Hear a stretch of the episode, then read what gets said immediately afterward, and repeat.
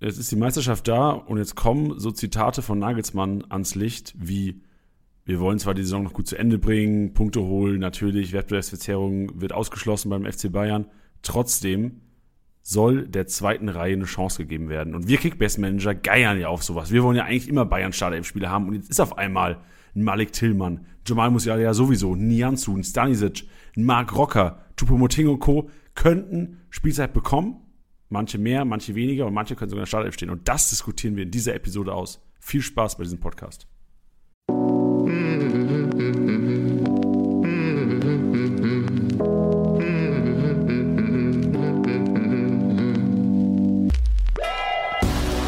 Spieltagssieger wie Sieger, der Kickbase Podcast. Mit deinen Hosts Titti und Janni. Hallo und herzlich willkommen. Das ist Spieltagssieger, der Kickbase Podcast, powered by Tipwin. Und ihr habt es im Intro gehört mit euren Hosts Tiddy und Janni. Und ich glaube, das Gefühl, Tiddy, es war lange nicht mehr die Kombi. Wir hatten, glaube ich, letzte Woche war es Tiddy im Bench, davor war es Janni und Bench und jetzt mal wieder Tradition hier eingeführt. Deswegen äh, Janni und Tiddy für euch am Start. Tiddy, was geht denn, Diggi?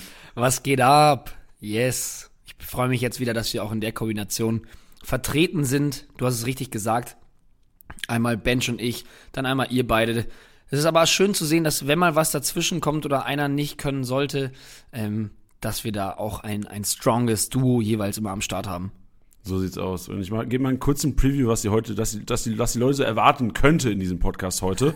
Weil wir wissen ja selbst nie, wir haben zwar immer so einen groben Ablaufplan, wir haben die Inhalte eigentlich vorstrukturiert schon, aber wer, wer Tiddy und mich gut kennt, und ich hoffe, das wissen ja alle inzwischen oder die kennen uns so einigermaßen, so das könnte ein wildes Ding heute wieder werden, weil äh, unser Thema heute auch enorm viel Spielraum für entweder eine kurze Diskussion äh, bereithält, weil, weißt du, über FC Bayern redest du ja eh nicht so gerne, aber kann auch sein, dass wir sagen, okay, nur Musiala, der Rest nicht.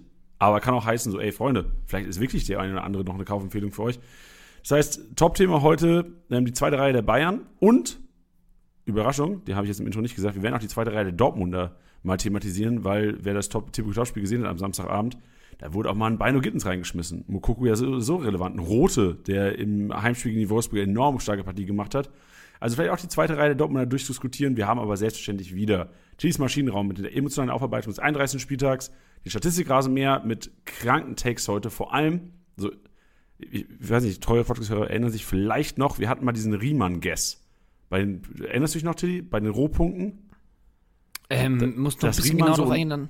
Ja, dass Riemann quasi die meisten Pässe in der gegnerischen Hälfte irgendwie mal gespielt hat. Also krank roh gepunktet hat. Im Spieltag, ich glaube, es war am 27, 26 Spieltag, ich weiß nicht mehr genau. Und auf jeden Fall haben wir heute jemanden, so, da können sich die Leute ja schon mal so Gedanken machen, wenn, wenn ihr viel Fußball guckt am Wochenende, wer das eventuell sein könnte. Der Kollege hat zehn Luftzweikämpfe gewonnen. Und zehn Luftzweikämpfe gewinnen, das macht normal so Aaron Seidel in der zweiten Liga vielleicht, wenn er einen richtig guten Tag hat. In der Bundesliga sehe ich da ganz, ganz wenige. Vielleicht mal Kalajdzic, aber er ist es nicht. Deswegen denkt man drüber nach, wer eventuell, und ich, ich kenne seine Größe nicht genau, aber ich, ich würde jetzt schon wetten, der ist niemals über 1,80. Okay. Also ich muss dazu sagen, ähm, dass wenn die, ähm, die, der Statistikrasenmäher da aufgearbeitet wird, dann schaue ich mir das oft gerne gar nicht an. Also ich habe jetzt nicht reingeguckt, wer es ist. Ich weiß es selber auch noch nicht. Deswegen mache ich mir währenddessen ein paar Gedanken und vielleicht kann ich ja gleich rausschießen. Aber hättest du, hättest du einen Guest jetzt, Tilly? Also hättest du, einen, du kannst auch gerne mal so sagen, welches Team du eventuell erwartest, weil ich, also ich wäre niemals drauf gekommen. Ich habe das Spiel aber auch nicht über 90 Minuten gesehen. Boah, das. Mir ist jetzt auch nichts aufgefallen, weißt du, was ich meine? Also ich. Äh, du hattest du, du hattest gesagt, ein, äh, also in welcher Position, offensiv oder defensiv? Ist ein Sechser. Es ist ein Sechser. Ist ein Sechser, aber eher so ein bisschen ein Kanté-Sechser. Kein Pogba-Sechser. Pogba ist gar kein Sechser, ne? Der ist Achter, ja. Okay. Aber macht euch mal, mehr Tipps geben wir jetzt nicht. Wir, Ja, wir, wir nee, dann, nachher ich, auf. dann rate ich später mal. Ich dachte auch, weil wir haben da so ein Analysetool quasi von Kickbase, die die, die, äh, die, die Daten des Live-Match-Days so ein bisschen filtern kann für, diese, für unseren Podcast. Und ich dachte kurzzeitig, ich muss unserem Produktteam mal schreiben, dass da ein Fehler drin ist. Aber ähm, ich habe auch im Live-Match nochmal ge- gescrollt und habe gesehen, der Kollege hat einfach zehn Luftzweikämpfe gewonnen. Also wirklich, äh, un- unfassbar. Hat auch ganz, ganz wenig, das können wir nachher auch drauf eingehen, ganz, ganz wenig äh, Minuspunkte gesammelt. Ist ja auch mal ganz geil als Sechser. Ähm, und letzter Tipp, dann machen wir wieder weiter. Ähm, hat eine Klatsche kassiert am Wochenende. Und trotzdem krank viel Luft. Ah. Also ihm hat es nicht gelegen. Okay, wir haben den Egal. erste Guest schon raus. Ich bin richtig hyped. Ich kann es jetzt kaum erwarten, bis wir zum Rasenmäher kommen. Wollen wir einfach den, wollen wir Teddys Maschinenraum machen überhaupt, Teddy? ja, doch, müssen wir. Emotionale Aufarbeitung, 31. Spieltag, starten wir rein. Tittys Maschinenraum.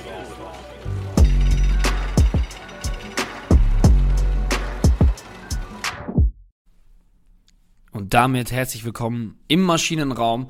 Und da haben wir heute, ja, ich glaube, ein paar Ehrungen ähm, mit drin von einzelnen Aktionen, aber auch Performances. Und äh, meinst du, ich soll die, die größte Maschine direkt am Anfang sagen oder am Ende? Wenn es nicht Marvin Plattenhardt ist, dann gerne erst am Ende. Wenn es nicht. Okay. Dann kommt sie am Ende. Ähm, Richtig enttäuscht gerade. Äh, fangen wir an. Fangen wir an ähm, mit dem Rekordmeister, der jetzt zum zehnten Mal in Folge deutscher Meister geworden ist. Und ähm, ein Spiel, bei dem wir selber vor Ort waren.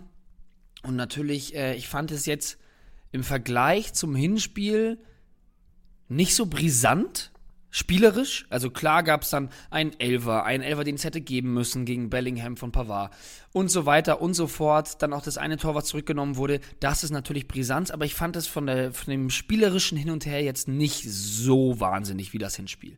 Ja, Teddy, man muss ja auch sagen, wir sind ja eigentlich die Bayern-Dortmund-Experten in ganz Deutschland.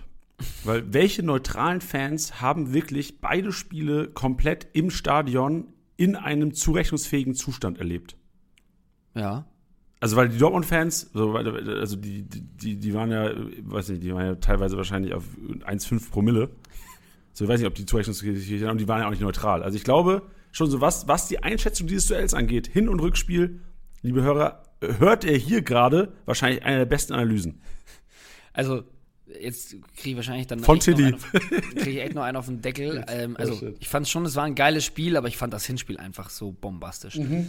Und da ist mir im Hinspiel schon einer aufgefallen, der mir sehr gefallen hat. Ähm, und er ist jetzt wieder aufgefallen, nachdem ich letztens die Thielmann-Grätsche nicht drin hatte, ähm, möchte ich das quasi nachholen und möchte Hernandez reinschmeißen, der einmal Reus abgegrätscht hat.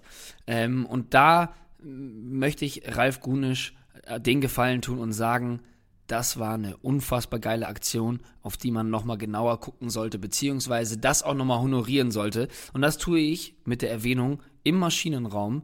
Hernandez gegen Reus, wer ihn da einmal absäbelt, mega geil. Hernandez wirklich stark. Hernandez fällt so ein bisschen generell immer runter, glaube ich, bei den Bayern. Also war jetzt natürlich nicht der MVP der Saison, aber so der, der sicherste Abwehrspieler, also was Defensivarbeit angeht, auf jeden Fall. Also Süle, klar, viele Ausfälle, wenn fit, wenn gesetzt, auch stark gespielt. Über Meccano, leider viele Patzer gehabt. Ich erinnere mich an keinen einzigen Hernandez-Patzer. Weiß nicht, du, Tilly? Nee, so direkt nicht. Ich muss nämlich sagen, bei mir war er immer so. Ich, natürlich hat man ihn auf dem Zettel, gerade nach der, nach der Transfersumme, aber es gab so viele Spiele, wo Leute gesagt haben, boah, der war der wieder so geil. Und ich habe mir das Spiel angeschaut und dachte mir so, also war gut, aber hat mich jetzt nicht vom Hocker gehauen. Und ich muss sagen, gerade in den letzten Wochen ähm, fällt mir das aktiv auf. Also, weißt du, was ich meine? Also, vielleicht habe ich da ja auch ein bisschen noch die Anti-Bayern-Brille auf. Ähm, und habe das oft nicht so unfassbar grandios gesehen wie andere, aber jetzt die letzten Wochen ähm, fand ich das schon schon äh, bewundernswert, was er da abgerissen hat. Ehrlich gesagt auch, äh, was mir auch total gefallen hat, war das ähm, Rückspiel gegen ähm, Villarreal, weil er da so mental so am Start war. Also, weißt du, was ich meine? Es war kein kein ähm, natürlich kein, kein Erfolgserlebnis für die Bayern. Ähm, und da jetzt dann irgendwie 1-1 zu spielen, ist auch nicht deren Anspruch, gar keine Frage. Aber ich finde das dann immer geil zu sehen, wenn dann da einer aber so brennt. Und das, ähm, ja, hat mir imponiert.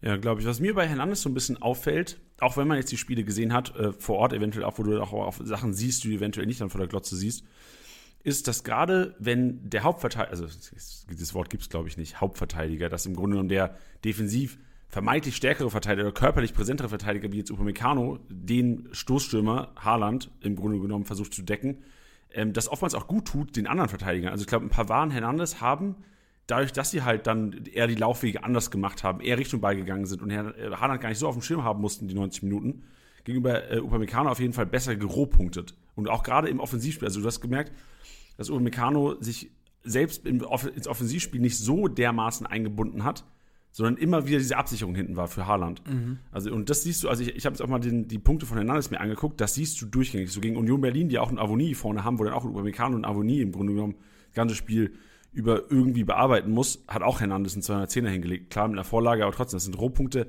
äh, Verhältnisse, die er sonst in anderen Spielen nicht hatte. Und das war auch gegen, ähm, gegen Wolfsburg in der Hinrunde so, ähm, die ja auch primär mit einer Spitze dann agieren, gegen, gegen VfL Bochum auch gut, wenn du wenn du siehst, äh, Polter Lukadir, ich weiß nicht, wer in dem Spiel in die Beine da gestartet hat, ähm, da war es aber auch genauso, dass, dass du hattest so über Meccano oder Süle, je nachdem von den beiden, wer von den beiden spielt, wenn ein Stoßstürmer, ein großer, robuster Stürmer wie Avoni, Haaland und Co., ihr wisst, von welchem ich rede, ähm, spielt, ist es oftmals so, dass wirklich ein Pavard, ein, äh, ein Hernandez, gerade auch im Offensivspiel mehr Punkte machen über Defensivaktionen. Klar, je nachdem, wie intensiv jetzt diese eine Spiel angespielt wird, aber das wäre so ein Learning, was ich jetzt vor allem nach dem Spiel am Samstag so ein bisschen ziehen würde.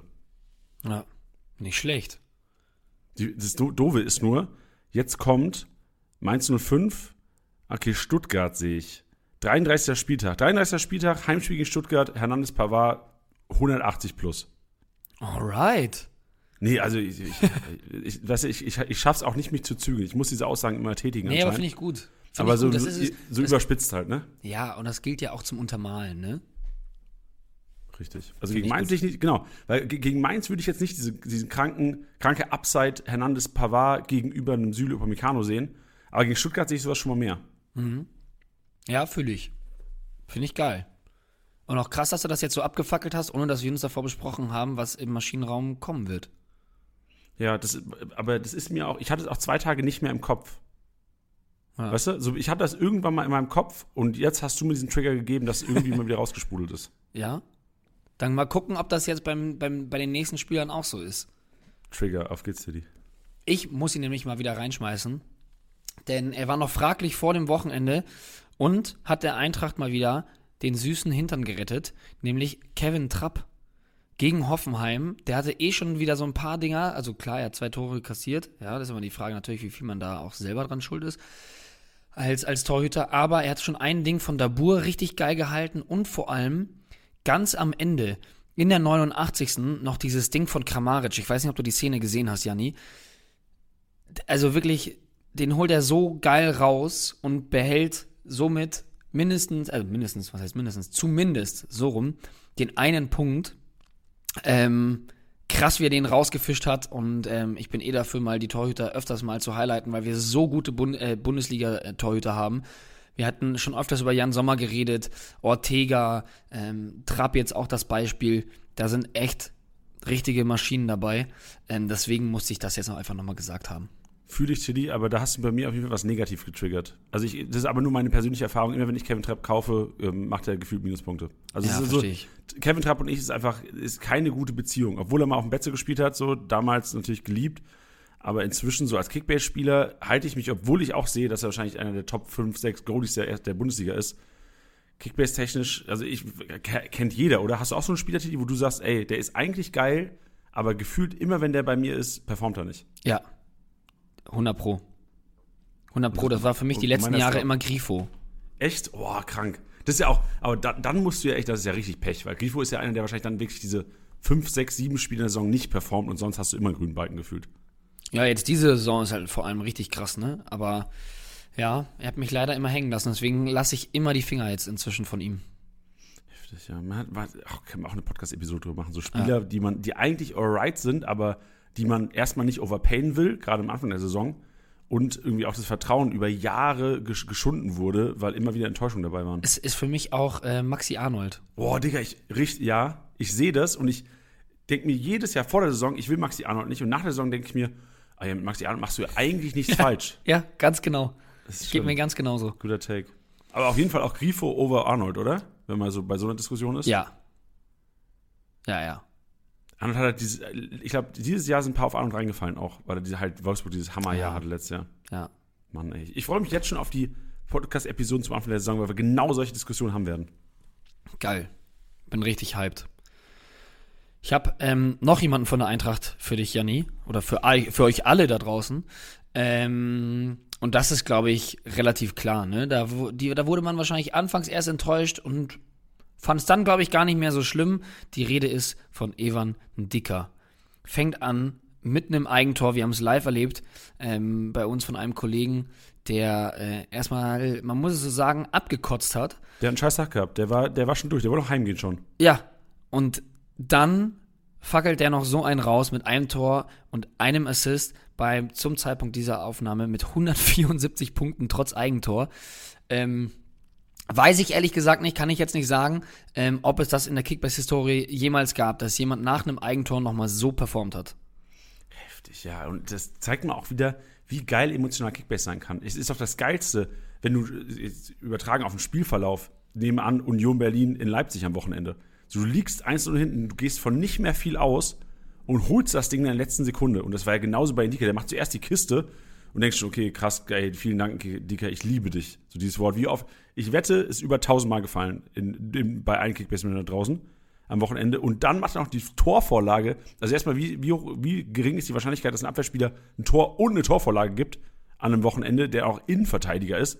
Also da würde ich ja fast schon sagen, das passiert, wenn es gut geht, vielleicht zehnmal in der Saison ja. über Kickbase verteilt. Und dann machst du noch der, der den Eigentum. Also solche Geschichten schreibt doch einfach nur Kickbase. Ja. Und ehrlich gesagt hast du mir die perfekte Überleitung gegeben, denn mein letzter Spieler, und das sollte hoffentlich niemanden wundern, ähm, weiß ich auch nicht, ob es das äh, so schon gegeben hat in der Kickbase-Historie, ist natürlich Sven Michel. Alter. Stell mal vor, du hast ihn irgendwo als Lückenfüller aufgestellt oder sowas und siehst dann so, oh, jetzt kommt er nur noch die letzten fünf Minuten, hoffentlich macht er keine Minuspunkte. Der kam in der 84, ich glaube 84. war es. 84. Minute kommt der ja. rein, fackelt noch so einen ab mit einem Tor und einem Assist. Dieser Assist war ja sowas von Weltklasse. Unfassbar. Also wirklich alles daran technische Umsetzung, aber auch da diesen Blick zu haben. Ich hatte auch extra geschaut gehabt, ob, ob, ob Behrens da gerufen hat oder nicht. Also so ganz habe ich es nicht kapiert, dass er wusste, dass der genau da steht und als Stürmer, und der Sven Mich ist ja auch wirklich so eine Kategorie Vollblutstürmer, da nicht selber draufholzen zu wollen, sondern das Ding da abzulegen, um die drei Punkte zu holen und die ultimative Rache zum DFB-Pokal, hat mir wirklich alles gegeben und ist, glaube ich, die würdigste Erwähnung im Maschinenraum seit dem Maschinenraum. Das ist so richtig. Das ist so richtig. Also wirklich diese. Ich habe zwar nur die, die Highlights gesehen von diesem Spiel, aber ich muss sagen, was allein da in dieser Kürze von Zeit passiert ist, ist erstmal in den Rängen, so bei, bei Union Berlin, ich glaube, als Away-Fan, du hast, das, du hast das Wochenende deines Lebens gehabt, weil also es gibt nichts Geiles, als erstmal diese Revanche zu bekommen. Ja. Und dann noch so die Revanche zu bekommen. Und zwar, ich, ich bin bei dir. Ich weiß nicht, also in 99 von 100 Fällen wenn du in der letzten Sekunde des Spiels in dieser Position, wo Sven Michel war, den Schuss bekommen könntest, musst du ihn nehmen, weil sonst ist irgendein Leipziger dazwischen. Ja. Und ich sag dir auch, also in meinem Kopf waren schon so viele Aktionen von, von irgendwelchen Vereinen, die diese Chance hatten und dann nochmal irgendwie, ey, nochmal ablegen, nochmal austanzen lassen. Und es geht dann schief. Das war schon bei Belfodil in meinem Kopf so. Dachte auch so, dachte auch, ja. niemals macht er das Ding noch rein, der, äh, der, der Hannes am Wochenende. Und dann äh, ist dieses, die, die, macht das mit der Hacke und Behrens tunnelt auch noch, ich glaube, es war Orban, nee, tunnelt Gulaschi und gefühlt einen Millimeter an Zimakers Fußspitze vorbei. Also da hat einfach alles gepasst beim Tor. Ja.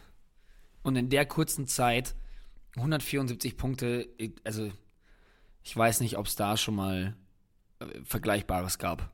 Also der 31, was ist alles am 31. Spieltag passiert, bitte? Und wir haben noch nicht mal, und wir haben noch nicht mehr über Plattenhardt gesprochen. Das kannst du jetzt machen, weil der stand nicht auf meiner Liste. Ey, das ist meine Maschine des Wochenendes. Das ist meine Maschine des Wochenendes. Ich habe ich hatte ähm, übrigens auch schon, Entschuldigung, wenn ich ja, dich unterbreche, ich hatte gerne. schon überlegt, auch dich mal wieder reinzupacken in den, in den Maschinenraum, weil wir ja komplett im Büro, intern, in der PK und sonst irgendwas darüber diskutiert haben, ähm, wie es denn zwischen Hertha und Stuttgart ausgeht. Und Janni war der Einzige, der mit Hertha gegangen ist. Und auch der Einzige, der mit Marvin Platten hat, Wetten eingegangen. Ich habe Wetten abgeschlossen. Freunde, die, die würdet ihr im Albtraum nicht machen. So was weiß ich. Ich weiß nicht, in der PK habe ich Guardi Plattenhardt über Guardiol verteidigt. Ich habe Wetten abgeschlossen, um äh, leider nicht über horrende Summen, hätte ich mal lieber gemacht. So Plattenhardt macht mehr Punkte als ein Sosa und sowas. Also wirklich, ich, Und, und ich sage noch nicht mal, dass ich jetzt so dieses Gespür hatte. Ich will einfach nur erwähnen, dass Marvin Plattenhardt ein kranker Typ ist einfach. Der Kollege schafft es anscheinend unter Magath von einem, was, vom fußballerischen Niveau, wahrscheinlich noch nicht mal Zweitligakicker, so bis dahin. Dann kommt Magath und dann spielt er wieder, das ist jetzt viel zu übertrieben, was ich jetzt sage, spielt er wieder so Nationniveau. Uff. Ja. Da, da kommt direkt mal die, die, Ja, die ähm, Aussagepolizei. Das, ja, ja, das hätte ich nicht sagen dürfen, scheiße. Ja. Da, die, die haben gehört, ey, da lehnt sich wieder einer aus dem Fenster. Komm mal schnell. Diese, unten steht schon Feuerwehr mit Trampolin. Ja, gefühlt. Ähm, ja, aber verstehe ich. Nichtsdestotrotz äh, ist das immer ganz wieder, äh, ist es immer wieder geil zu sehen, ähm, was Plattenhardt dann ausmacht. Und das ist halt vor allem einfach die, diese Präzision, die er am linken Fuß hat. Und das halt dann immer wieder zu sehen, das macht auch einfach Spaß. Wir- darf ich ganz kurz noch eine Frage stellen, Tiddy? Du Sehr hast ja auch gerne. den Jubel von Davy Selke gesehen, richtig? Ja. Hast du einen Kommentar dazu?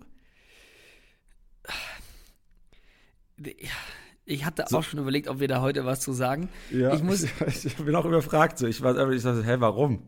Ja, ich bin halt, ich bin deswegen zwiegespalten, weil ich finde es ja eigentlich geil für einen, für einen Stürmer, der ja dann, ja, vielleicht in dieser Saison noch nicht so oft gespielt hat, auch nicht so oft getroffen hat, dass wenn er trifft, dass er dann halt irgendwie, ja, diese Coolness beweist. Weißt du, was ich meine? So, dass man sich dadurch auch so pusht und so, das finde ich irgendwie schon geil und könnte auch sinnvoll sein. Ähm, ich sag mal so, aufgrund des Zeitraums, wann das Tor gefallen ist, ähm, und im Hinblick auf seine Saison, ich hätte nicht so gejubelt. Ich hätte mich gefreut, weil es einfach ein absolutes Sechs-Punkte-Spiel wäre, er war und ähm, wäre schon auch, hätte mich natürlich gefreut, wäre auch ausgeflippt, aber ich weiß nicht, ob ich so die Eier gehabt hätte, nach dem, was ich bisher gemacht habe. Perfekt, super. Gehe ich Ja. komplett mit. Ja, aber ich bin jetzt auch nicht so, als würde ich es jetzt krass verurteilen. Nee, ey, ach was. Also ge generell Ja. kann ja auch, also jeder findet Fußballspieler sympathischer als jemand anders. Also von daher. Aber sagen wir es mal so, als ich, es gesehen habe, hat es auf jeden Fall Dinge in mir ausgelöst. Auch ein bisschen getriggert. Also mich hat es auch getriggert, aber nicht, dass ich jetzt irgendwie gesagt habe, ey, Davy Selke menschlich Untermensch so, oder unter aller Das Würde. nicht. Das nicht. Aber ich, ich habe nur hinterfragt, wie man jubelt. Weil da war ja keine Freude im Gesicht. Da war ja einfach so, weiß nicht, Hass fast. Ja. Ich weiß ja nicht, wem was das jetzt seine Geste genau bedeutet, so, ey, ich liefer oder sowas, ich weiß es nicht. Ja, den, den, den, den Jubel macht er ja immer, dieses da mit den. Ah, den macht er immer. Ich, das, ich habe so, so, das kann man jetzt so sagen, so schlecht ist Davy Selke das ganze Jahr gewesen, dass ich noch nicht mal weiß, wie er jubelt. Ja, aber das macht er schon immer tatsächlich. Muss mal gucken. Stark. Da musst du aber Highlights von den letzten sechs Jahren finden, suchen, dass du da ein paar, paar Szenen findest überhaupt, wo man das sehen kann. Okay, ich merke, es hat bei dir schon auch was gemacht. Ja, shit, ey. Ja, das, wir, wir gehen weiter. Lass Statistikrasen mehr machen, Tilly. Bisschen, bisschen, jetzt haben wir die emotionale Aufarbeitung, die krass emotional war heute. Jetzt geht's in die, in die Datenanalyse. Ab geht die Post, Statistikrasen mehr. Der Statistikrasenmäher.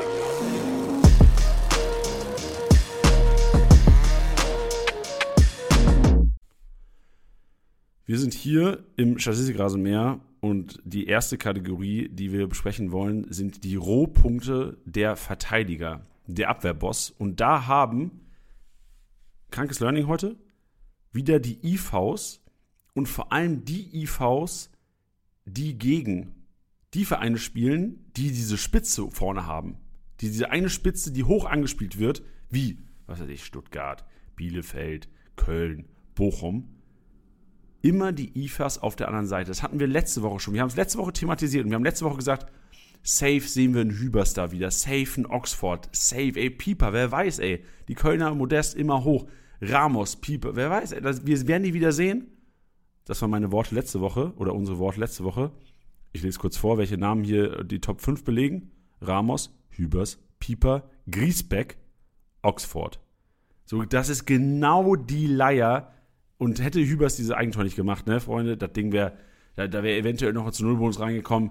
Also, so, ich, ich glaube, wir können damit gehen und ich sage jetzt schon mal, Jannis Einkaufswagen am Ende dieses Podcasts hat genau die Spieler, die am 32. Spieltag dieses Potenzial haben, krank groß zu punkten. Deswegen jetzt schon mal die, die Aufforderung, so ein bisschen den Bogen gespannt, dranbleiben, dranbleiben liebe äh, Zuhörer, Dribbelkönig. Dribbelkönig ist die nächste Kategorie. Wimmer und Mafropanos, die erfolgreichsten Dribbler des Wochenendes, sechsmal ausgedribbelt. Ich weiß nicht, warum Mafropanos das ist, aber irgendwie hat Mafropanos immer so, das hat er am Anfang der Saison schon gehabt, diese Ausreißer nach vorne. Das hat er lange nicht gemacht. Wahrscheinlich auch formationsabhängig. Aber jetzt ist Mafropanos wieder da. Und ich kann mir gut vorstellen, dass Mafropanos einer wird, wenn Stuttgart jetzt wichtig diesen Abschiedskampf annimmt. Und Stuttgart ja auch bei Heimspielen eh besser als auswärts. Mafropanos daheim mit einem Tor sehe ich vielleicht noch mal mit 200 plus. 250 plus mit einer Kiste vielleicht mal sogar. Ja, der hat ja diese eine Szene, wo er sich da durch alle einmal durchtankt. Wo ja, hat mich so ein bisschen an dieses Spiel, gegen wen war es, was gegen Leipzig, ich weiß gar nicht mehr, wo, wo er mit der Hacke den Ball irgendwie mitnimmt, so gefühlt und sieben Verteidiger aussteigen lässt. Das, das Spiel, wir haben das Spiel zusammen geguckt. Wo er auch das Tor gemacht hat? Ja, wo war das denn? Ja, ja, den, da hat er den nicht sich nochmal so hochgenommen und dann, ja, dann auf Volley reingejagt. Aber das, das, Mafropanos kann das und er hat das zu wenig gemacht. Und das hat mir jetzt gezeigt, gerade dem Dribbelkönig bestätigt das auch ganz so ein bisschen. Der ist, glaube ich, wieder da, was Offensivaktionen angeht. Also Kickbase-Punkte könnte man vielleicht in den letzten drei Spieltagen nochmal Mafropanos von Hinrunde ähm, die ersten 14 Spiele erwarten. Ja, das wäre ja was. Und einer, den äh, du auch am Freitag in der Pressekonferenz ähm, leicht in, äh, in, in die Favoritenrolle, nicht Favoritenrolle, aber in die, in die Empfehlung mit eingebaut hast, äh, in Gangkamp. In Gangkamp und Suarez auf Plätzen 3 und 4, also in Gangkamp auch Aktivposten gewesen und nicht zu, nicht zu Unrecht auch Vereine, ähm, oder nicht zu Unrecht könnte es sein, dass in Gangkamp auch nächstes Jahr noch in der ersten Liga in Kickbase äh, zur Verfügung steht.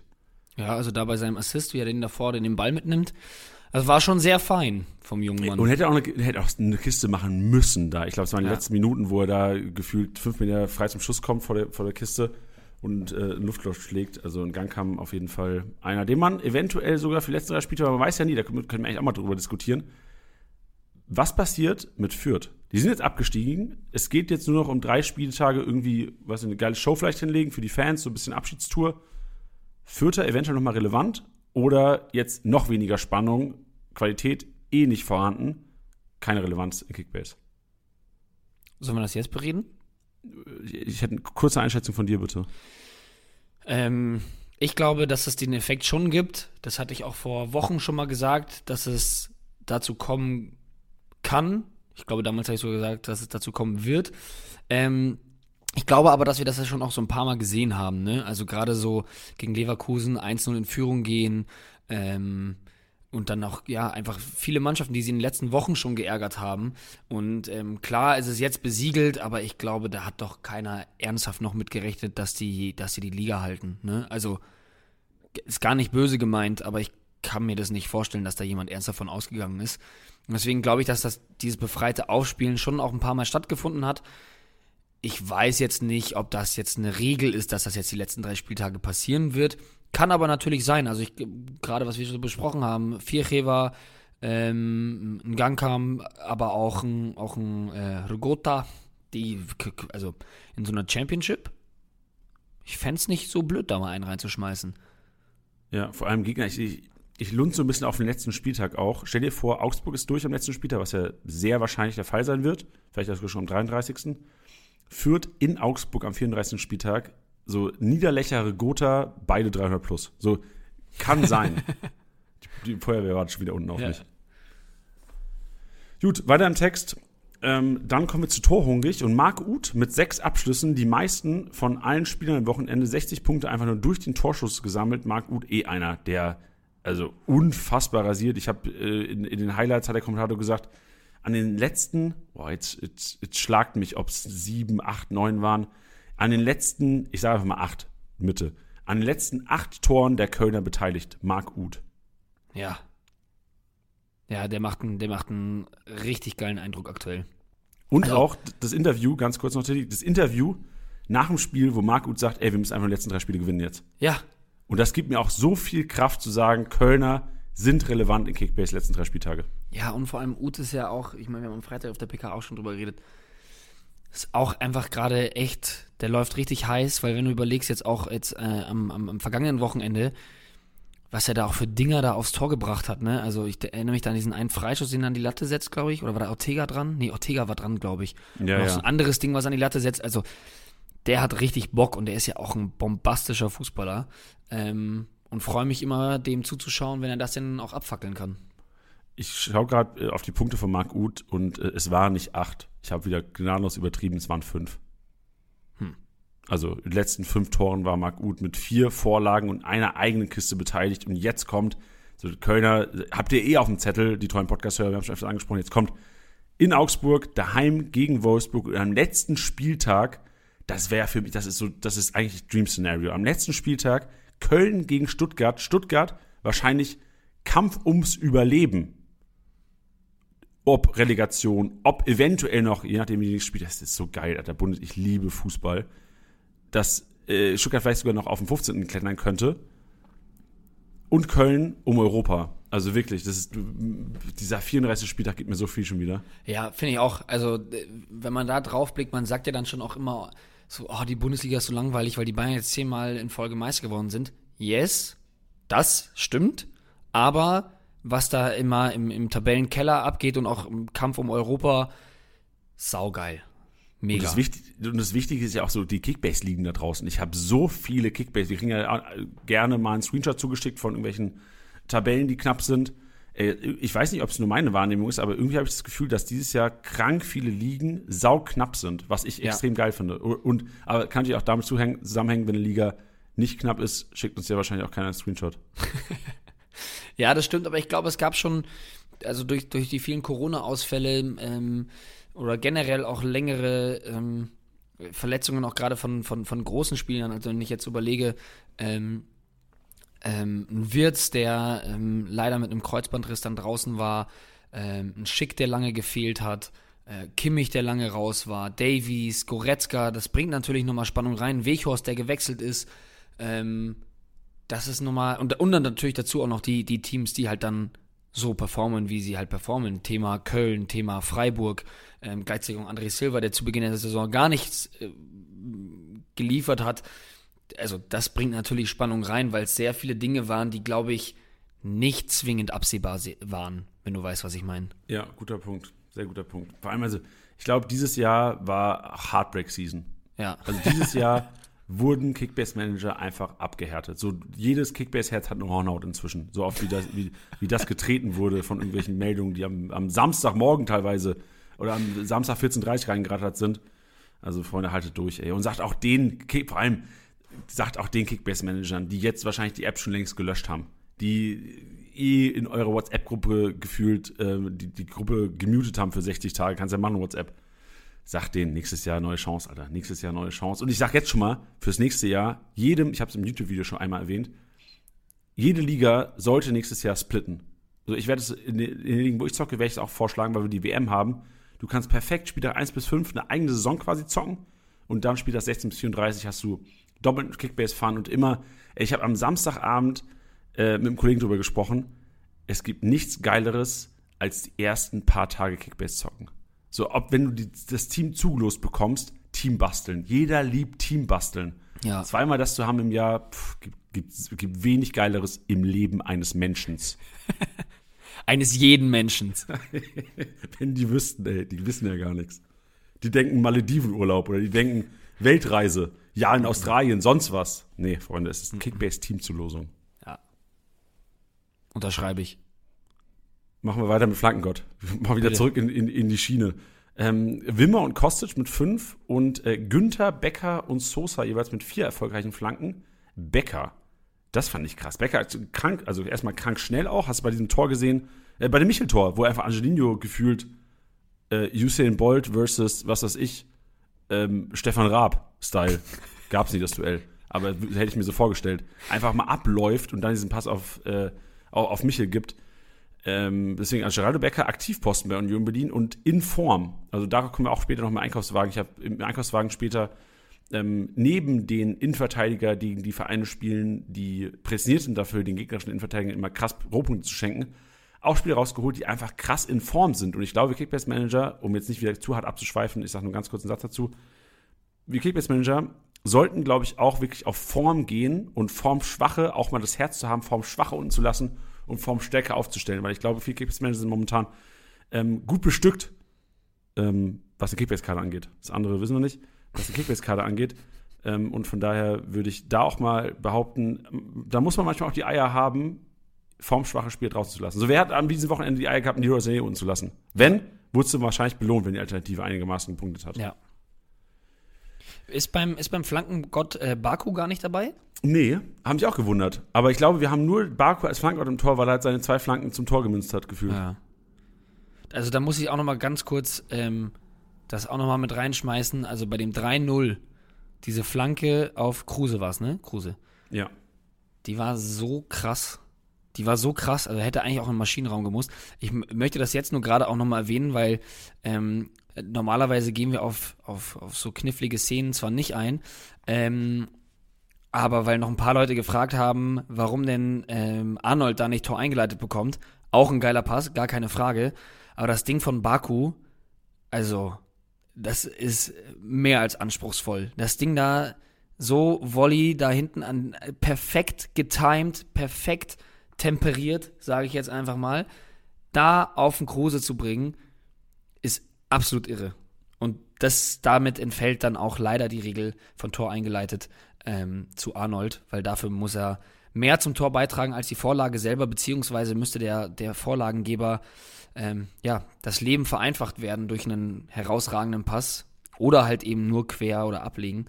Das ist alles nicht der Fall, ähm, deswegen gibt es da die Punkte nicht. Aber äh, wollte ich nur noch mal erwähnen. Absolut irrer Ball. Minus 14, minus 13, 16, dann 205, 108 und 255 Riedle Baku letzten sechs Spiele. Also mehr Achterbahn geht, geht eigentlich kaum dieses Jahr. Und ich bin mal gespannt. Also letzte Sache noch zu Riedle Baku, dann können wir weitergehen zum Luftzweikampf gewonnen und dem Spieler, der uns alle, also mich auf jeden Fall überrascht hat und euch krank überraschen wird, dass er da am Start ist. Ähm, jetzt geht's für Riedle Baku. Wir können mal die nächsten drei Gegner durchgehen, weil die Frage ist, Riedle Baku Form, ja, aber auch weiterhin so Punkte zu erwarten. Stuttgart, Köln und am letzten Spieltag Bayern München. Und ähm, ich, ich selbst wäre mir unsicher, ob Riedle Baku jetzt einer ist, den man auch getrost aufstellen kann im Kampf um die Meisterschaft in Kickbase liegen. Ja, zumindest für den nächsten, also nächsten Zwei. Spieltag ja. Zwei vielleicht, drei nein. Ja, letzter Spieltag gegen die Bayern. Da wird das, aber, äh, ey, letzter Spieltag gegen die Bayern? So, das ist ja das Thema, was wir gleich noch diskutieren werden. Wer, wer weiß, wer da in der Startelf steht. Ja. Diskutieren wir alles aus. Heute ein geiler Diskussionspodcast. Luftzweikampf gewonnen. Der Spieler hat zehn Luftzweikämpfe gewonnen und ist, okay, warte, liebe Hörer, gib mir ganz kurz hier, du kannst gerne noch irgendeinen Schwank aus deinem Leben erzählen. Ich will genau wissen, wie groß der ist. Okay. Jetzt bin ich mal gespannt. Ich hatte nämlich schon erst überlegt, ob es vielleicht Dorsch ist. Aber dann 1,78. 1,78, okay. 1,78 und 76 Kilogramm. Das ist, wie groß ist Kanté? Ja, der ist deutlich kleiner. Glaube ich. Oder? Eins, ja, der ist 10 cm kleiner. 1,68. 10 cm größer als Kanté, aber was weiß ich, 2 Meter kleiner als Kalajdzic. Ähm, okay, du hast gesagt, die haben verloren, ne? Die haben verloren, Klatsche bekommen. Klatsche Mhm. bekommen halt auch, hört sich an wie ein 6-0. Gab ja gar kein 6-0 am Wochenende. Okay, okay. Also alle meine Guesses hätten, haben gewonnen. Bei Bielefeld glaube ich nicht, dass es jemand ist. Hat auch nur, ey, das, der hat nur Punkte in der Luft gemacht. Der hat 28 Punkte gemacht nur. Endo? Ja, krank, Tiddy. Krank. Ja, aber das, also ich meine, es war ja auch sehr, sehr viel ähm, rausgestrichen und ich habe Endo im Kader. Deswegen Ah, okay, dann ist es leider im Kopf eingebrannt. ähm, wusste ich, bei der äh, Punkteanzahl wusste ich, wer es ist. Nightmares gehabt heute Nacht von Endo. Ja, Endo gewinnt 10 Kopfbälle. Also Wow. gewinnt zwei, 10 Luftzweikämpfe. Unfassbar. Also ähm, kann ich mir nicht ganz erklären.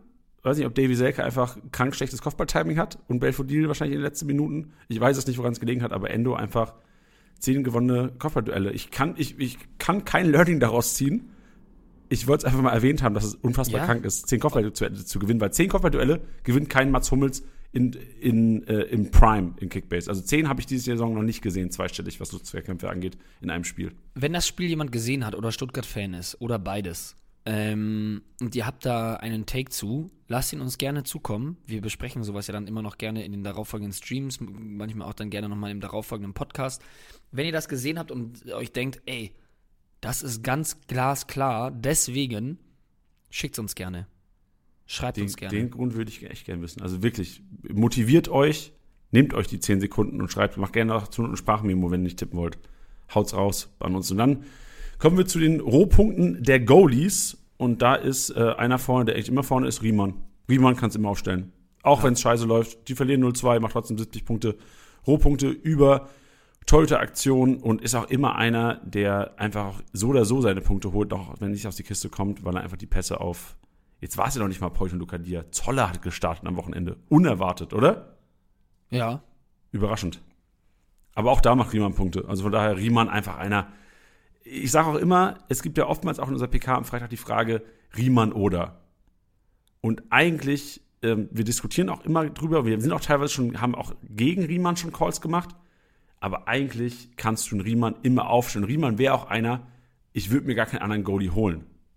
So brauchst du nicht. Brauchst du nicht, weil egal gegen wen, der macht seine Punkte. ja. Ja, mega geil. Also, geile Saison.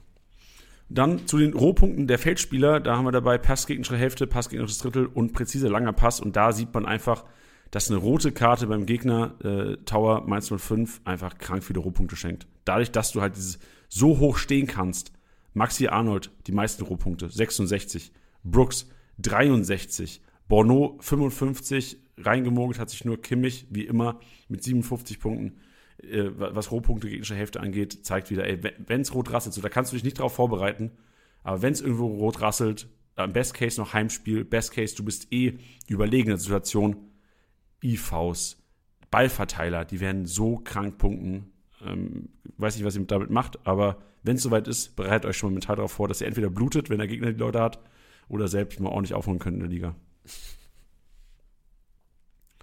Die zweite Reihe, Tiddy. Die zweite. Also das war der Statistikrasenmäher. Wir entfernen uns jetzt aus dem Statistikrasenmäher und gehen jetzt zu unserem Hauptthema. Und das ist, die, das ist eigentlich nur das Zitat von Nagelsmann. Das war eigentlich nur das Interview von Nagelsmann nach dem Spiel. Also nicht nach dem, direkt nach dem Spiel. Ich glaube, es ist am einen danach passiert. Aber er hat der zweiten Reihe auf jeden Fall Spielzeit versprochen. Und alle Bayern Stammplatzbesitzer. Und da gibt es ja inzwischen doch einige, wo man weiß, okay, ein Pavard spielt immer, Hernan spielt immer. Kimmich, Goretzka sollten gesetzt sein. Koman ist gefühlt so die Rank 1, was Flügelspieler angeht. Lewandowski so oder so. Haben Panik in den Augen, Tiddy. Auch ich habe Panik. Ich habe auch ein paar Bayern-Spieler, ähm, wo ich mir mit Davis, Goretzka, habe ich ein bisschen Schiss, dass dann Goretzka vielleicht mal nicht in der Startelf steht und wir vielleicht einen Sabitzer oder einen Mark Rocker auf der 6 neben Kimmich sehen. Wollen wir einfach mal ganz stupide die Namen durchgehen und unser Take dazu, ob wir Startelf-Chancen sehen oder ob wir sagen, es lohnt sich, weil auch nach Einwechslung relevant, gerne mal aufstellen, wenn Risiko ist, weil Bayern hat relativ einfache Duelle. Ja, gerne. Gerne, gerne. Den ersten, also die Kombi können wir eigentlich generell besprechen, weil das, die halte ich so mit am, am relevantesten von denen, die man auch wirklich in der zweiten Reihe sieht. Sabitzer, Musiala. Beide, also Sabitzer wirklich überraschend die letzten Spiele. Hätte ich nicht so erwartet, dass er nochmal so ein bisschen in Form kommt. Und Musiala überragend. Im letzten Spiel schon reingekommen, Kiste gemacht. Jetzt reingekommen, Kiste gemacht zum 3-1. So die Meisterschaft gesaved noch, gesaved, so war nie in Gefahr, aber einfach nochmal das Spiel so ein bisschen gesichert. So hätte er theoretisch noch 2-2 ausgehen können, die Chancen waren ja da, teilweise. Sabitzer Musiala und da wäre ich klar für Go. So Musiala so oder so. Musiala sehe ich Ja. sogar äh, Best Case drei Startelf-Einsätze. Kann ich mir ganz gut vorstellen. Ob es dann für einen Müller mal ist, ob es dann vielleicht mal für einen Gnabry ist, auf, auf, den- auf einer halben rechten Position. Musiala sehe ich mit sehr viel Spielzeit, aber nicht auf der 6. Also ich sehe ihn offensiver, vielleicht gar nicht mit so viel krass Rohpunkten, was Pässe angeht, aber offensive Aktionen, die werden da sein. Musiala halte ich für sehr relevant. Und auch Sabitzer, das kann ich jetzt schon mal vornehmen, sehe ich auf jeden Fall von einem Rocker. Also ich sehe Sabitzer mit, wenn ich das Predikten treffen müsste, ein Startelf, zwei Einwechsler. Ja, macht für mich Sinn. Also auch da, was du sagst, Sabitzer auf jeden Fall vor Rocker. Ähm, verstehe deinen deinen Punkt auch mit, mit ähm, dass du Musiala nicht auf der 6 siehst. Ich glaube auch einfach, dass sich da vorne noch mehr Möglichkeiten bieten, ihn mal reinzuschmeißen. Also jetzt auch, ähm, wenn man sich die Aufstellung gegen, gegen Dortmund angeschaut hat, ähm, gerade gegen, gegen ähm, ja, schwächere Vereine hat es ja Bayern dann schon gerne mal gemacht mit der Dreierkette beziehungsweise Fünferkette, je nachdem, wie ihr es euch immer nennen wollt. Weil wenn ich Dreierkette sage, schreiben uns Leute, das heißt Fünferkette. Wenn ich Fünferkette sage, sagen Leute, das heißt Dreierkette. Deswegen sage ich immer Dreier- oder Fünferkette. Ähm, also wenn sie mit der Dreier- beziehungsweise Fünferkette spielen, ähm, bieten sich dann natürlich offensiv noch mehr Möglichkeiten, ihn reinzuschmeißen. Ähm, ja, deswegen Musiala sehe ich auch am relevantesten aus einer vermeintlichen zweiten Reihe ähm, jetzt wieder Startelf-Chancen zu haben, äh, sehe ich ganz genauso, vor allem auch, um mal einen Gnabry wieder rausnehmen zu können, der aktuell super in Form ist, wie ich finde. Ähm, fand ich auch sehr beeindruckend jetzt am Samstag gegen, gegen Dortmund. Ähm, ein Command trotzdem da auch weiterhin aufpassen, dass der verletzungsfrei bleibt. Ein Sané, ähm, ja, hatten wir auch schon drüber geredet, so ein, ein gewisses Formtief, jetzt wieder ein bisschen schwierig auch ähm, mit den Aussagen von Nagelsmann Ende letzter Woche, ähm, das so richtig deuten zu können. Ähm, deswegen, glaube ich, bieten sich da einfach sehr viele Möglichkeiten, da Musiala reinzuschmeißen. Ähm, sehe das auch wie du, auf jeden Fall auf den Offensivpositionen. Mich würde es jetzt aber auch nicht wundern, wenn er mal auf der 6 startet. Sagen wir es so. Aber da auch nochmal genau das, was du gesagt hast, Sabitzer da auch vor Rocker. Du hast Sané schon kurz angesprochen, Tilly. Wollen wir einfach mal Sané und Süle mit reinnehmen, die eigentlich klassisch nicht zweite Reihe oder nicht typisch zweite Reihe sind, aber momentan einfach in der zweiten Reihe agieren. Also beide jetzt ähm, zweimal nur eingewechselt worden. Bei Süle wahrscheinlich noch andere Gründe als bei Sané, aber wie siehst du die Startelf-Chancen von Süle Sané in den kommenden Spielen und was würdest du Kickbase-Managern raten, die die beiden haben? Weil ich glaube, wir werden jetzt nicht auf der PK erleben von Nagelsmann, Süle Startelf, Sané Startelf. Das kann ich mir nicht vorstellen, aber ähm, einfach meine Frage an dich. Siehst du Startelf-Chancen, siehst du Kickbase-Relevanz oder siehst du sogar vielleicht, dass Kickbase-Manager sagen sollten, ich lasse Süle Sané einfach mal unten und bringt vielleicht mit Risiko einen Sabitzer, bringt vielleicht mit Risiko andere Formstärke. In Riedle Baku hatten wir vorhin. Ich, ich, jetzt lehne ich mich mal aus dem Fenster. Also, wenn ich jetzt für, den, für die letzten drei Spieltage mich zwischen Süle und Sané entscheiden müsste, und da blutet mir auch ein bisschen das Herz, das jetzt so auszusprechen, würde ich mich sogar für Süle entscheiden. Ich glaube, dass. Der, ich bin halt ein bisschen irritiert, weil die, die, die PK von, von Nagelsmann wirklich danach klang, als würde Süle auf jeden Fall gegen Dortmund auflaufen. Der hat uns richtig verarscht, gell? Der hat uns richtig Wirklich, verarscht ja. Ähm, deswegen bin ich mal gespannt, wie er das rechtfertigen wird. Wird er aber wahrscheinlich gar nicht müssen. Uns das, gegenüber. Ja, das, er wird wahrscheinlich nicht darauf angesprochen, um ehrlich zu sein, nachdem jetzt es die Meisterschaft gab und die Leute dann wahrscheinlich lieber über die Bierduschen reden, als dann über die personelle Situation.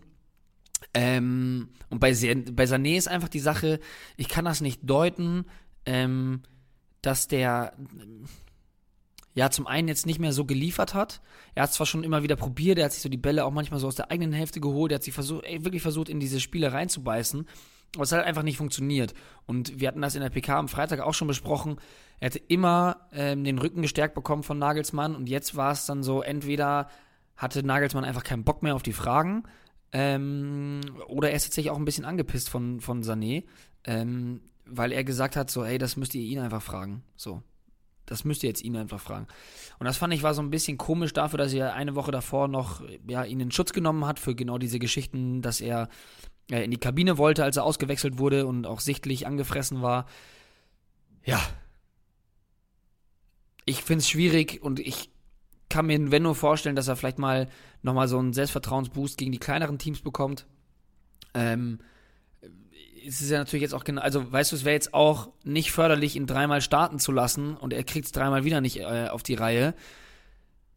Wäre genauso wenig förderlich, wie jetzt zu sagen, ich lasse ihn jetzt dreimal auf der Bank versauern. Deswegen ist es schwierig. Vielleicht interpretieren wir da auch alle viel zu viel rein, alles ist gut. Ähm, aber so ist, glaube ich, gerade die, die, die, Wahrnehmungen, die Wahrnehmung von vielen Managern. Bisschen provokante Frage jetzt. Ich, ich, ich weiß, wo du herkommst mit Sané over Süle, äh, mit Süle over Sané auf jeden Fall. Provokante Frage, warum solltest du Süle noch spielen lassen?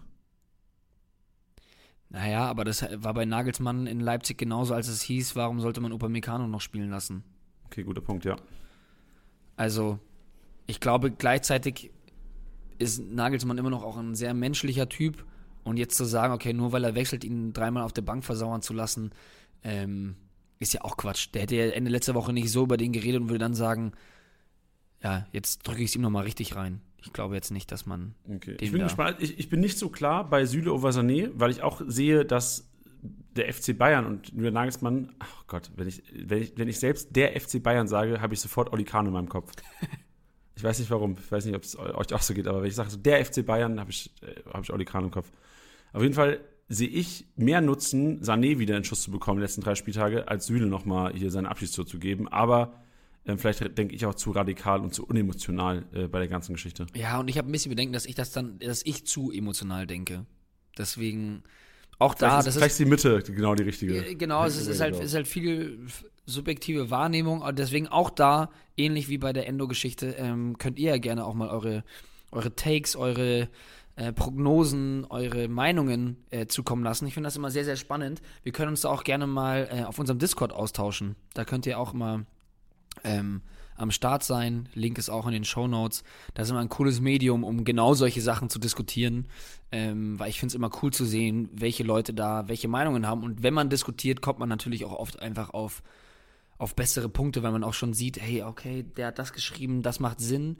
Ähm, genau jetzt wie zum Beispiel das Thema, dass ich jetzt sagst, okay, vielleicht interpretiert man da viel zu viel rein. Einer schreibt einen validen Punkt und man ist auch sofort so, okay, er hat recht. Tilly, ich schreibe das jetzt in Discord rein. Ich frage einfach die Manager, die gerade in Discord drin sind. Süle oder, Sané, äh, Süle oder Sané mit mehr Punkten in den letzten drei Spielen. Mega. Dann, wenn ihr jetzt das jetzt gerade hört und nicht eh schon geantwortet habt, weil ihr schon brav auf dem Discord seid, ähm, joint uns gerne. Joint uns gerne in der Diskussion und schaut, was bisher dann äh, schon geschrieben wurde. Ey, kurz vor Ende des Podcasts, Tilly, bitte erinnere mich auch nochmal dran, falls ich vergessen sollte. Am Ende des Podcasts, in den letzten ähm, Sekunden, werdet ihr auf jeden Fall die Auflösung bekommen, wer, was bis dahin so geschrieben wurde. Ich werde es mal vorlesen dann. Okay. Dann sind aber auch so Namen gefallen, die hat Nagelsmann auch tatsächlich wörtlich erwähnt. Äh, Choupo-Moting, Marc Rocke hatten wir kurz schon dran gesprochen, Stanisic, Nianzu, äh, Tillmann, äh, Vidovic wurde sogar auch genannt, Paul Wanner, der ja auch schon wirklich so eine kleine Hochphase hatte, als gefühlt ganz Bayern äh, Corona hatte. Was hältst du den Aussagen zu, okay, werden Minuten bekommen? In meinem Kopf ist es eher so, die werden Minuten durch Einwechslung bekommen. Choupo-Moting, ich habe mir auch letzte Saison nochmal angeguckt, wobei er auch Meister war am Ende, hat vielleicht auch mit dem Rekord von äh, mit äh, Robert Lewandowski vielleicht nichts zu tun gehabt, aber ähm, auch relativ wenig Minuten bekommen. Und wenn reingekommen, dann auch gar nicht als Lewandowski-Ersatz, sondern ein bisschen einfach für einen, für Command, für einen Gnabry. Nianzu kann ich mir jetzt auch gar nicht mehr so gut vorstellen, weil ich Hernandez Pavard trotzdem noch als festgesetzt sehe. Kann natürlich trotzdem sein, wenn es jetzt überraschend, ähm, was ich, Nianzu Süde-Verteidigung kann natürlich auch sein. Sehe auch bei Nianzu kein Startelf mehr, vor allem nach dieser Auswechslung, so nach dem Watschen von Nagelsmann in der Halbzeit vom letzten Spiel. Stanisic kann ich nicht einschätzen. Weiß ich, hast, hast du einen Text zu Stanisic? Ja, nach der, nach der Bidusche, die ja ähm, Nagelsmann verpasst hat, wahrscheinlich Bank drei Spiele. Oder? ähm, War, war Stanisic? Hat Stanisic Nagelsmann eine Bidusche gegeben? Ja, Das wäre Pavard gewesen. Ich, aber ich auch. Ich glaube, Stanisic hat ihm auch Ah, noch okay. verpasst. okay. Ähm, ja, ist so schwierig einzuschätzen, ne? Also gerade wenn man jetzt von Dreier-Fünfer-Kette ausgeht, ist es, glaube ich, schwierig, weil du dann auch ein, ihn da nicht reinstellst, statt einem Pavard oder ähnliches ähm, und ihn dann auch als, als in dieser Joker-Rolle da nicht sehe, also als, als Außenspieler. Ähm, ist jetzt auch einer, der jetzt immer nicht wahnsinnig Punkte gemacht hat. Also der ist für mich, ähm, also Stanisic ist für mich jetzt vor allem für die letzten Spieltage nicht, nicht von Relevanz. Ja.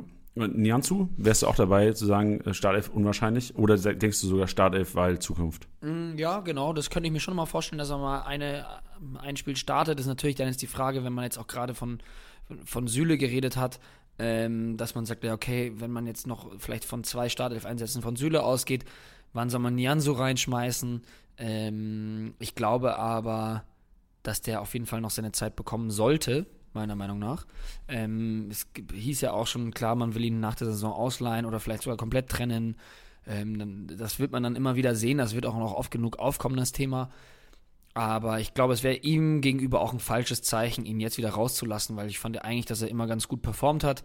Ähm, jetzt letztens wurde er ja ausgewechselt aufgrund ähm, seines, seines Tacklings, ähm, wo Nagelsmann gesagt hatte, ähm, das war für ihn eine klare rote Karte ähm, und das soll sozusagen, ja, die, die Erziehungsmaßnahme sozusagen sein. Und dann fände ich es jetzt falsch, ihn da dann früh auszuwechseln, nächstes Spiel nicht zu berücksichtigen und dann jetzt gar nicht mehr spielen zu lassen.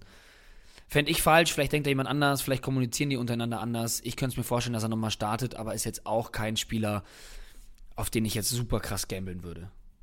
Ja, krass. Also wahrscheinlich so der Gewinner sogar, oder den wir auf jeden Fall, wenn man es so ein bisschen reininterpretiert, Gewinner, also klar, Musiala, glaube ich, könnten, könnten vom, vom Wert her ein 45-Millionen-Spieler sein für die letzten drei Spieltage. Und Sabitzer.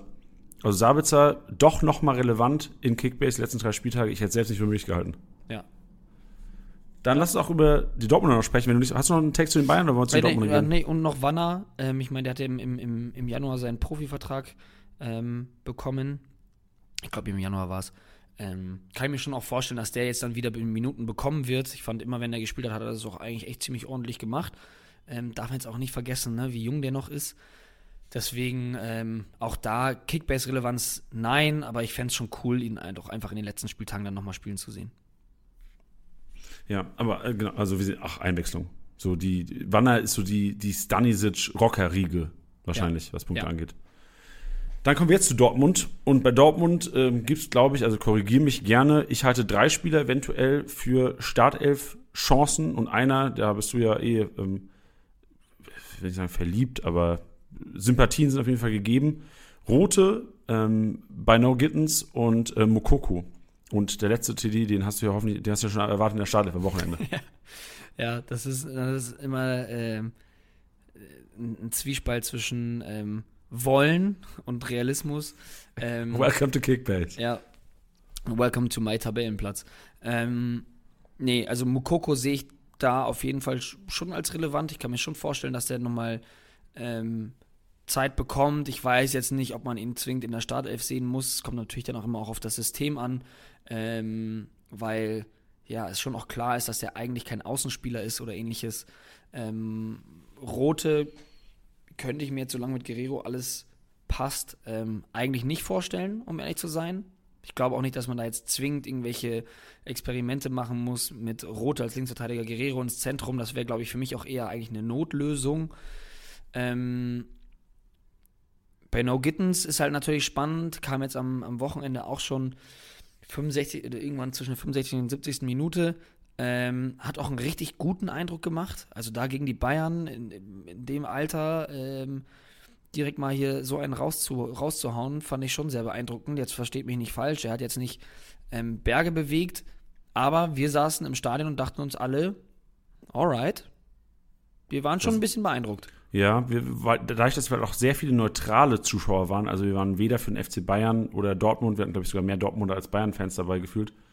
Ähm, es standen einige. So bei, bei, bei Bittens, äh, sagt, man den Vornamen immer mit oder reicht Nachnamen dann auch der zweite Teil des Nachnamens? Ich glaube, äh, das, ist, das ist, ähm, das ist sein Nachname, ist halt ein Doppelname. Er ist mit Vornamen Ja. Jamie.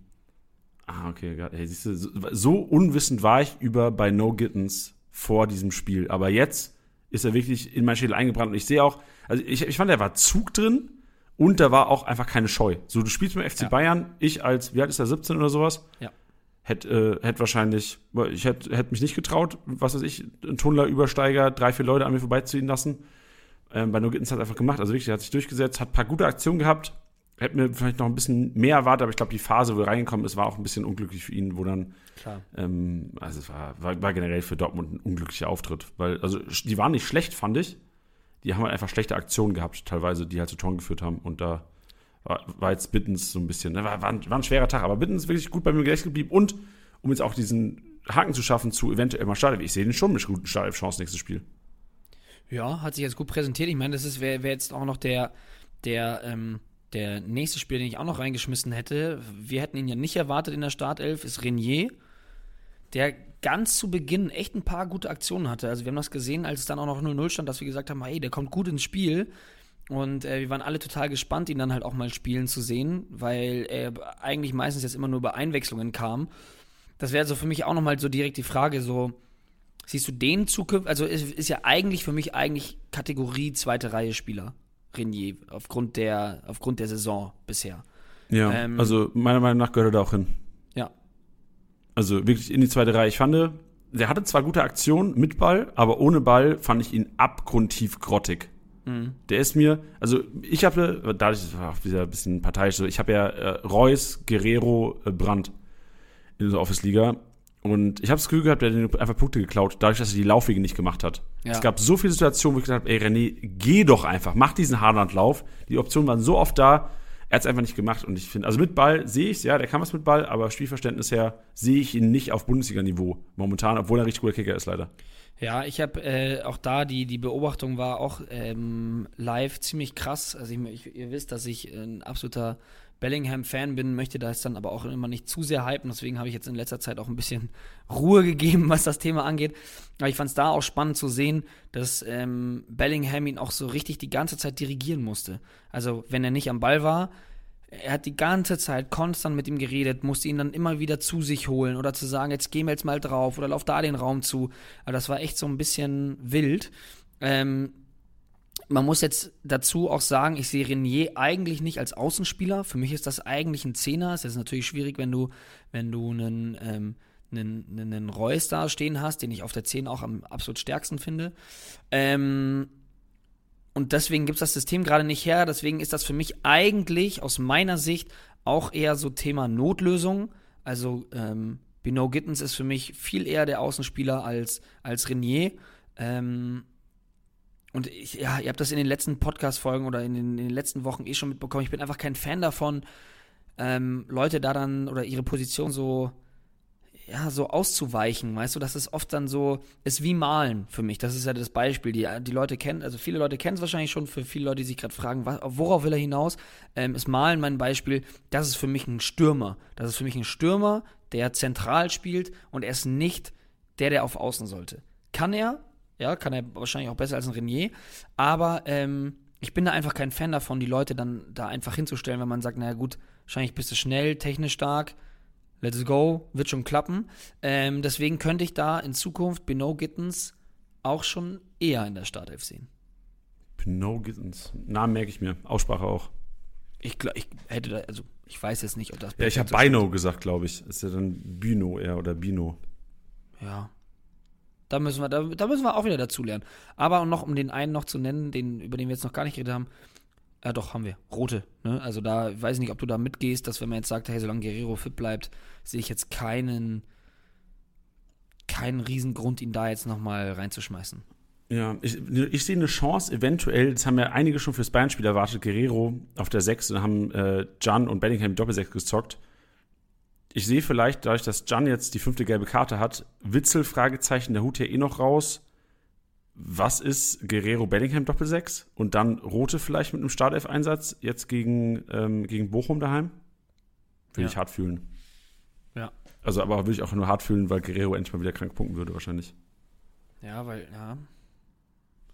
Ist dann die Frage, ob sie vielleicht sogar Brand noch hin, hinterziehen, aber das wäre, ja. ja. Lassen wir, wir werfen es mal rein und wir diskutieren das Thema auf jeden Fall nochmal am Freitag in unserer Pressekonferenz vor dem 32. Spieltag, ja. haben wir dann schon. Gut, das war die zweite Reihe. Bin gespannt auf eure Takes. Also ihr könnt gerne, also ich Twitter, Instagram, eure Takes mal reinhauen, was ihr denkt, wer eventuell viel Spielzeit rein, äh, erwarten kann von den Spielern. Aber am besten sogar, ich habe es gesagt, Twitter, Instagram, ja, aber Discord.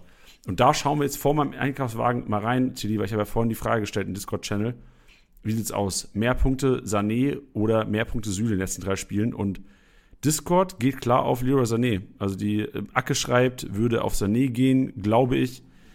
Pütti schreibt echt schwer, würde aber mit Sané gehen. Ähm, also die, die Meinung gehen, also keiner hat Süle gesagt bis jetzt. Also ist auch noch nicht so lange online diese Frage, aber seht ihr mal, ähm, auch auf Discord bekommt ihr ähm, nicht immer von uns, aber auf jeden Fall aus der Community, wenn irgendwie Spielerfragen habt oder sowas.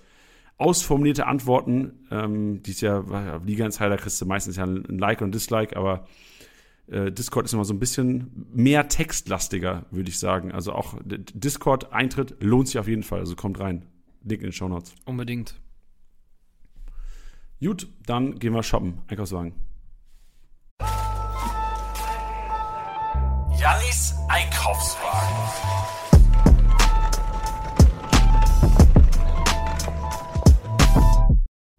Hallo und herzlich willkommen im Einkaufswagen. Heute zwei Hauptthemen. Ich habe es angekündigt, Rohpunkte der Innenverteidiger, die gegen die Mannschaften spielen, die in der Vergangenheit den Innenverteidigern immer gute Rohpunkte präsentiert haben und Spieler in Form. Wer ist momentan in Form? geringer Marktwert, wahrscheinlich noch nicht mal vergeben in den meisten Ligen und könnt ordentlich absahen und auch profitieren von jetzt Startelf, weil in Form. Fangen aber an mit den Rohpunktern und da habe ich die Augsburger Innenverteidiger, Oxford und äh, Huveleu. Huveleu übrigens auch, nicht Huveleu. Es gibt ein YouTube-Video, das uns eingeschickt wurde, von der korrekten Aussprache von Huveleu, also mit H am Anfang. Und danke auf jeden Fall an die Einsendung. Endlich äh, sage ich hier mal irgendeinen Spielernamen korrekt, das ist schon mal wichtig. Dann, dann Axel Sagadou, auch wenn er keine gute Partie gemacht hat, gegen die, ähm, gegen die Bayern, grober Schnitzer, muss man sagen, also auch auf der anderen Seite krank gut aufgepasst von Kimmich einfach. Aber jetzt ähm, heißt der Gegner VfL Bochum. Und Bochum ist genau das Team, was normalerweise, es ist die Frage, ob Polter nochmal, äh, ob, ob Polter oder Lokadir vielleicht sogar doch wieder in die Startelf rücken gegen die Dortmunder. Sollte das der Fall sein, Sagadu wird so viele Rohpunkte machen in der Verteidigung, weil er derjenige sein wird, dessen Kopfballduell gehen wird gegen den, äh, gegen den äh, Polter, gegen den Lokadir. Und wenn Zoller spielt, dann halt auch gegen den Zoller, weil die Flanken werden kommen. Bochum ist auf dieses Spiel angewiesen, auf das schnelle Umschaltspiel. Gibt immer wieder gute Rohpunkte für den Verteidiger. Deswegen Sagadu sehe ich. Ähm, Akanji ist wahrscheinlich eh schon vergeben, wisst ihr in euren Ligen. Da ich das Pongracic auch ähm, äh, das ähm, Can geschwert ist, habe ich auch kurz überlegt, ob eventuell Pongracic relevant sein könnte gehe aber dann eher von einem klaren Nein aus, weil, ähm, ich weiß nicht, kann man das sagen, einfach zu schlecht, finde ich, für die Startelf momentan bei den Dortmundern.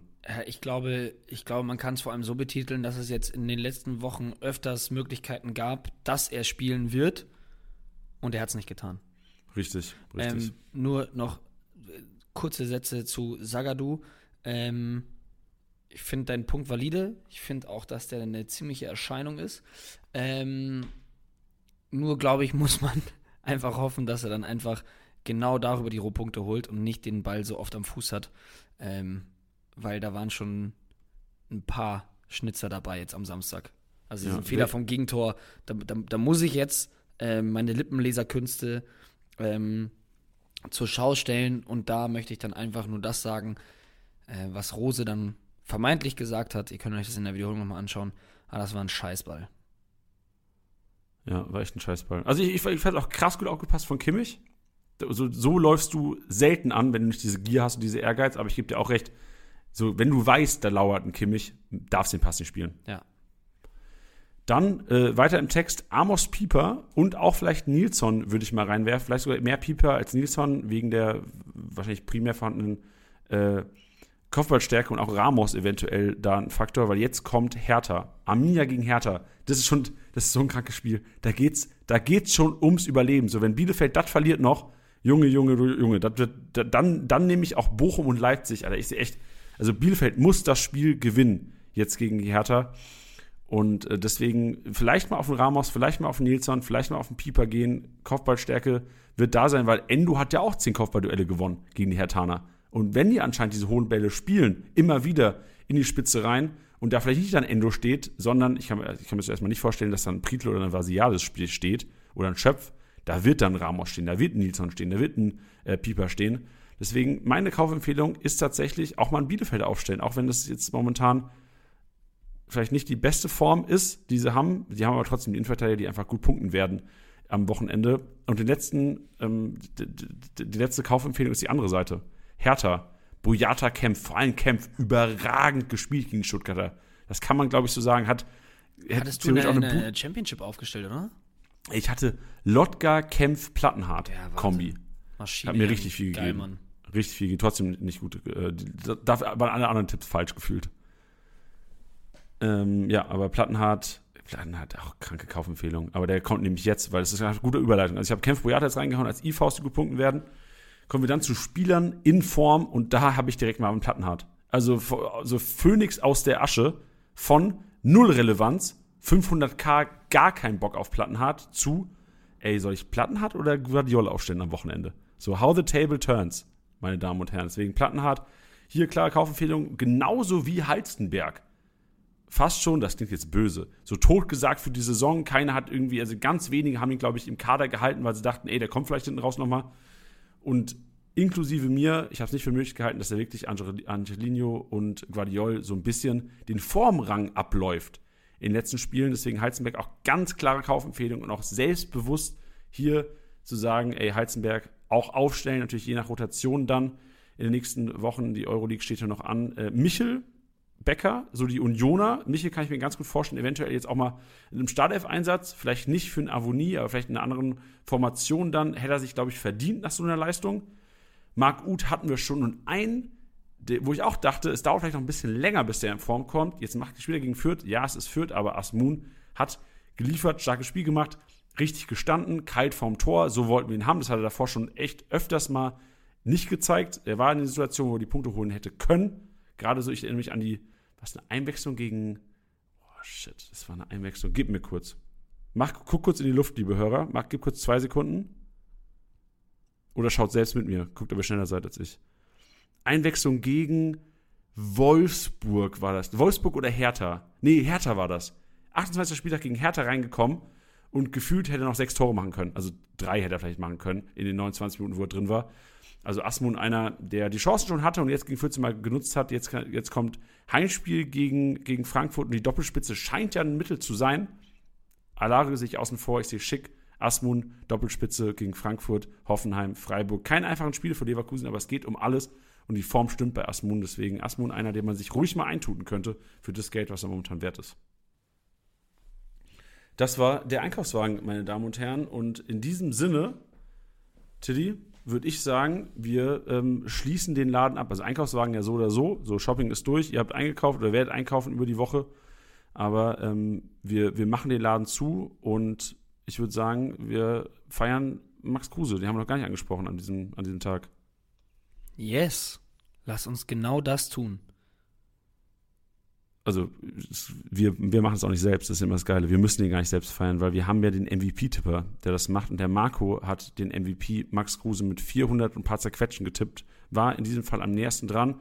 Ich kann mir gut vorstellen, dass der Kollege ähm, am Freitagabend wahrscheinlich auf den Tischen und Stühlen stand und Max Kruse ähm, gefeiert hat. Vielleicht können wir davor noch sagen, bevor hier Max Kruse seinen gebührigen, also Hattrick, hätte noch viel mehr Tore machen können, theoretisch, er hätte noch viel mehr Punkte machen können, aber ich glaube, jeder Kruse-Besitzer ist mehr als zufrieden mit diesem Ausraster. Ähm, davor würde ich gerne noch auf unsere Formate hinweisen.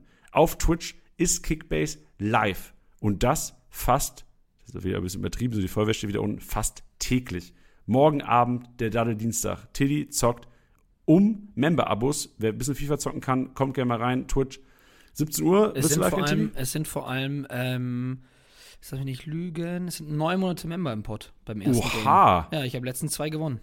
Geil, weil wir spielen nach diesem Stefan Raab-Prinzip. So, wenn, wenn wir ein Spiel gewinnen, dann hauen wir die drei Monate oben drauf quasi. Also wenn, wenn Tilly jetzt die nächsten zwei Spiele gewinnt, haben wir äh, 15 Monate im Pod und wer hat Bock auf 15 Monate Member-Abo? Also, I doubt it, wenn da draußen jemand ist, der darauf keinen Bock hat. That's right. Mittwoch haben wir den Manager-Mittwoch, wo wir Spielerduelle diskutieren werden. Genauso diese, diese Süle-Sané-Geschichte werden da diskutiert, auch ab 17 Uhr live auf Twitch und selbstverständlich am Freitag. 17 Uhr Kickbase-Pressekonferenz, Vorbereitung, 31. Spieltag.